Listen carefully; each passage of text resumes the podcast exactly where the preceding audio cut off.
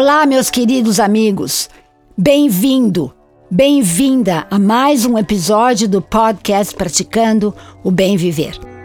Aqui, Márcia De Luca, compartilhando com vocês episódios sobre variados temas ligados a yoga, meditação e ayurveda.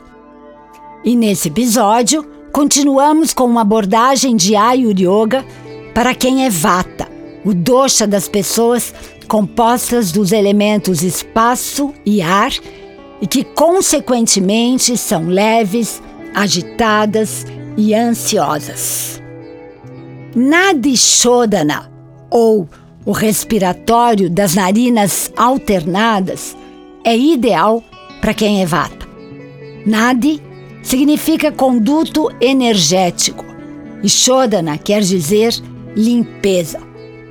Esse exercício promove a limpeza dos nossos condutos energéticos, equilibra a porcentagem de energia masculina e feminina para gerar o equilíbrio e, sobretudo, acalma e tranquiliza. É excelente fazê-lo antes de dormir. Ajuda a ter uma noite de sono tranquilo, driblando a insônia característica do dosha vata. Melhor ainda, se durante o pranayama, o exercício respiratório, o quarto estiver aromatizado com óleo essencial de lavanda. Uma excelente opção de óleos essenciais, sprays de excelente qualidade, são os da Florais e Aroma, da linha Pomander. Além de totalmente naturais, tem também florais de bar em sua composição que equilibram as emoções.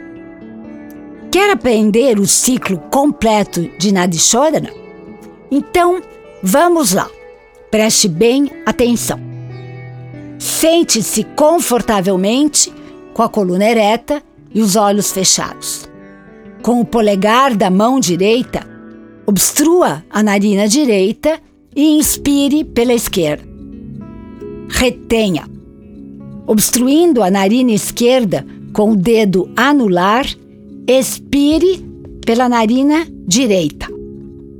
Retenha o ar com os pulmões vazios e inspire novamente pela narina direita, ou seja, a mesma narina que acabou de fazer a expiração.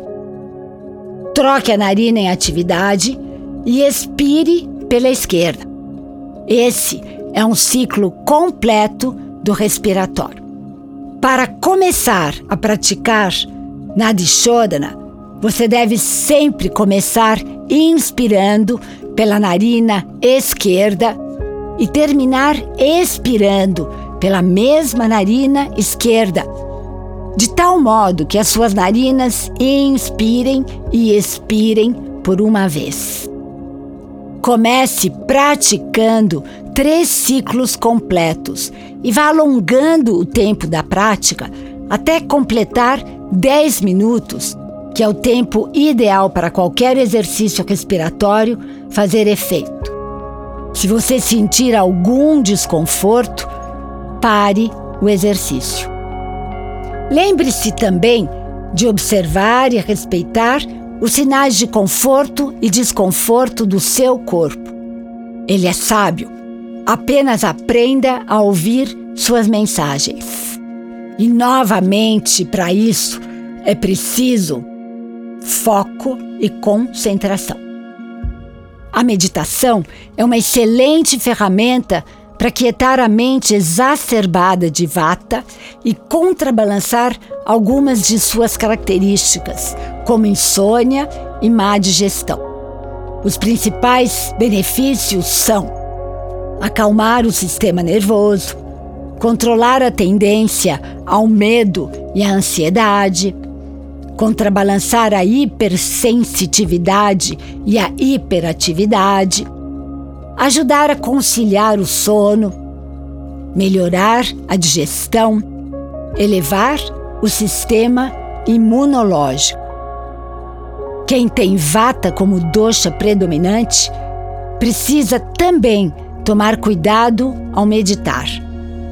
Realizada por um longo tempo, a prática exacerba a falta de estabilidade inerente à pessoa e gera a sensação de deslocamento da realidade. Para evitar esse problema potencial, os iniciantes na meditação devem preferir um exercício de concentração em algum objeto, como uma vela, observar a respiração ou repetir mantras. Os mantras mais indicados para Vata são Ram, proporciona força, calma, paz.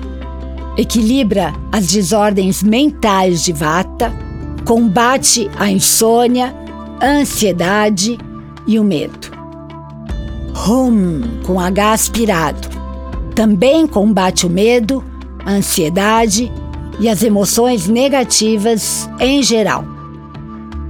Harim energiza, promove alegria e ajuda no processo de desintoxicação, nos conectando com a Mãe Terra.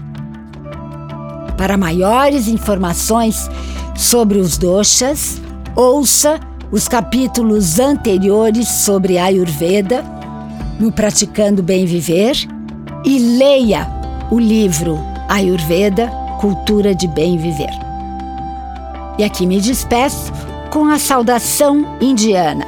O ser que habita em mim reverencia o ser que habita em você. Namaskar.